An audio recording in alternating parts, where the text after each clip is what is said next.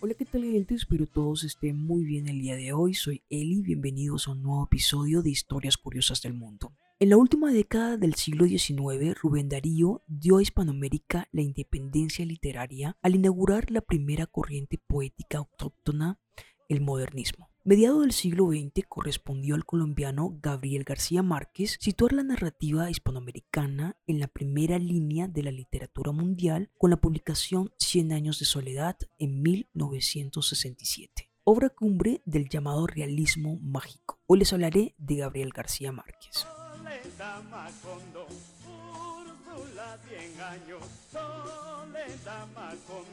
Gabriel García Márquez nació en Aracataca, Magdalena, el 6 de marzo de 1927.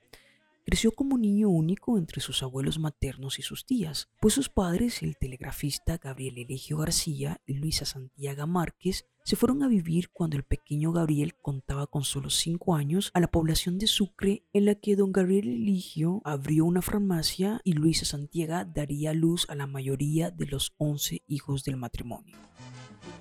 Mariposas amarillas que vuelan liberadas. Los abuelos de García Márquez eran dos personajes bien particulares y marcaron el periplo literario del futuro Nobel. El coronel Nicolás Márquez, veterano de la Guerra de los Mil Días, esta guerra fue entre 1899 y 1902. Nicolás le contaba a Gabriel infinidad de historias de su juventud y de las guerras civiles del siglo XIX, lo llevaba al circo y al cine y fue su cordón umbilical con la historia y con la realidad.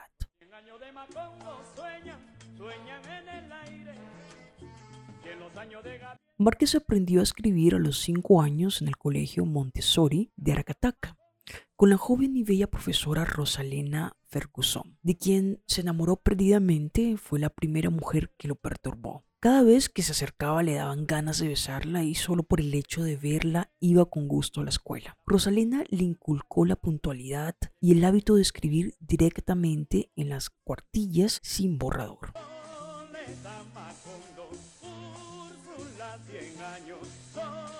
En ese colegio permaneció hasta 1936, cuando murió el abuelo y tuvo que irse a vivir con sus padres al sabanero y fluvial puerto de Sucre.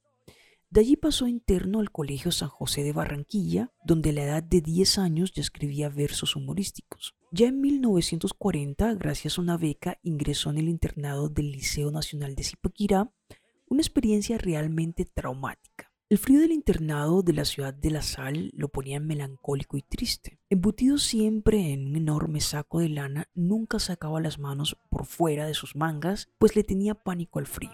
En Zipaquirá Tuvo como profesor de literatura entre 1944 y 1946 a Carlos Julio Calderón Hermida, a quien en 1955, cuando publicó La Jarasca, le obsequió con la siguiente dedicatoria. A mi profesor Carlos Julio Calderón Hermida, a quien se le metió en la cabeza esa vaina de que yo escribiera.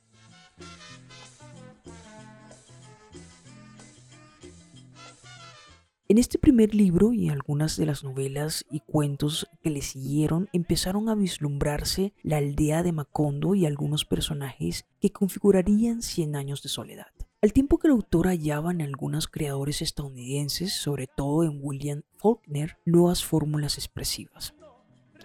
Comprometido con los movimientos de izquierda, Gabriel García Márquez siguió de cerca la irrupción guerrillera cubana de Fidel Castro y del Che Guevara hasta su triunfo en 1959. Amigo de Fidel Castro, participó por entonces en la Fundación Prensa Altina, la agencia de noticias de Cuba. Al cabo de pocas vicisitudes con diversos editores, García Márquez logró que una editorial argentina le publicase la que constituye su obra maestra y una de las novelas más importantes de la literatura universal del siglo XX. Cien años de soledad, esto fue en 1967.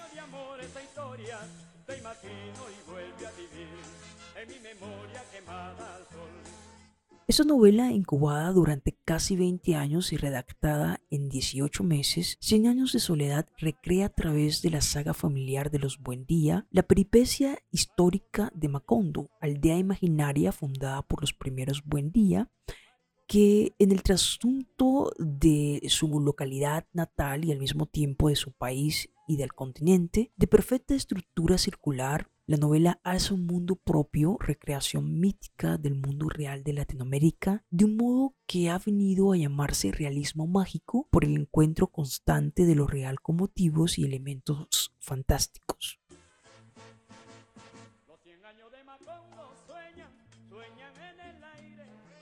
Así en el relato de la fundación del pueblo, de su crecimiento, de su participación de las guerras civiles que asolan el país, de su explotación por parte de una compañía bananera estadounidense, de las revoluciones y contrarrevoluciones subsiguientes y de la destrucción final de la aldea que confluye con la extinción de la estirpe de sus fundadores condenada desde el principio a 100 años de soledad. Se entrelazan con toda naturalidad sueños premonitorios, apariciones sobrenaturales, pestes de insomnio, diluvios bíblicos y toda clase de sucesos mágicos, todo ello narrado desde una prosa riquísima, fluida, cautivadora, que hacen de la lectura un asombro y un placer inacabables. Tras una temporada en París, Márquez se instaló en Barcelona, esto fue en 1969, donde entabló amistad con intelectuales españoles como Carlos Barral y suramericanos como Mario Vargas Llosa. Su estancia allí fue decisiva para la concreción de lo que se conoció como el boom de la literatura hispanoamericana, que supuso el descubrimiento internacional de los jóvenes y no tan jóvenes narradores del continente. Por ejemplo, el peruano Mario Vargas Llosa, los argentinos Jorge Luis Borges, Ernesto Sábato y Julio Cortázar, los cubanos José Lezán Lima y Guillermo Cabrera Infante, los mexicanos Juan Rulfo y Carlos Fuentes, y los uruguayos Juan Carlos Onetti y Mario Benedetti, entre otros. En 1972 obtuvo el Premio Internacional de Novela Rómulo Gallegos y pocos años más tarde regresó a América Latina para residir alternativamente entre Cartagena de Indias y en Ciudad de México. Esto debido sobre todo a la inestabilidad política que se presentaba en Colombia.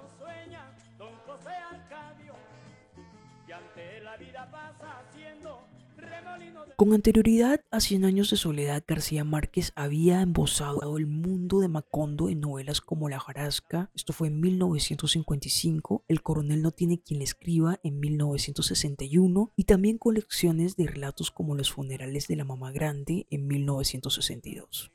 Después de 100 años, su narrativa despojada en mayor o menor medida de elementos fantásticos y mantuvo un altísimo nivel en el caso de novelas como El otoño del patriarca, esto fue en 1975, que somete alucinante tratamiento el tema del dictador hispanoamericano, también Crónica de una muerte anunciada en 1981. Esto fue un relato de un crimen de honor basado en sucesos reales que sobresale por su perfección constructiva y ha sido considerado su segunda obra maestra. Y El amor en los tiempos del cólera en 1985 narra una extraordinaria historia de un amor que, nacido en la adolescencia, no llegó a consumarse hasta 53 años después, ya en la vejez de los personajes.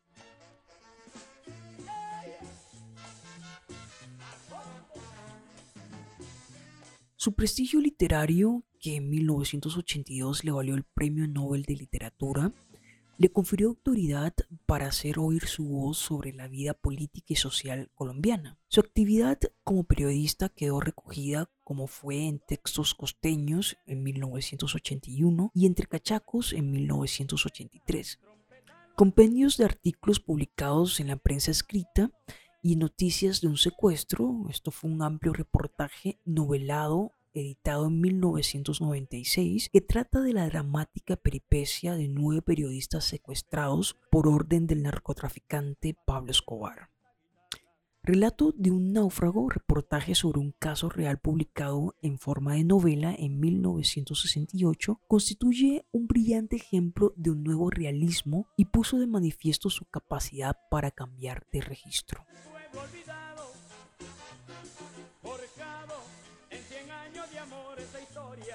En el cine intervino en la redacción de numerosos guiones, a veces adaptaciones de sus propias obras y desde 1985 compartió con el cineasta argentino Fernando Birri la dirección de la Escuela Internacional de Cine de La Habana. Entre su producción posterior cabe destacar una novela histórica en torno a Simón Bolívar, El general en su laberinto, esto fue en 1985, la colección de relatos 12 cuentos peregrinos en 1992, el volumen de memorias Vivir para contarla en el 2002, que cubre los primeros 30 años de su vida y su última novela Memorias de mis putas tristes del 2004. Sobre esta novela se trata acerca del amor de un anogenario periodista por una joven prostituta. Fallecido en la Ciudad de México en 2014 tras una recaída en el cáncer linfático que le había sido diagnosticado en 1999.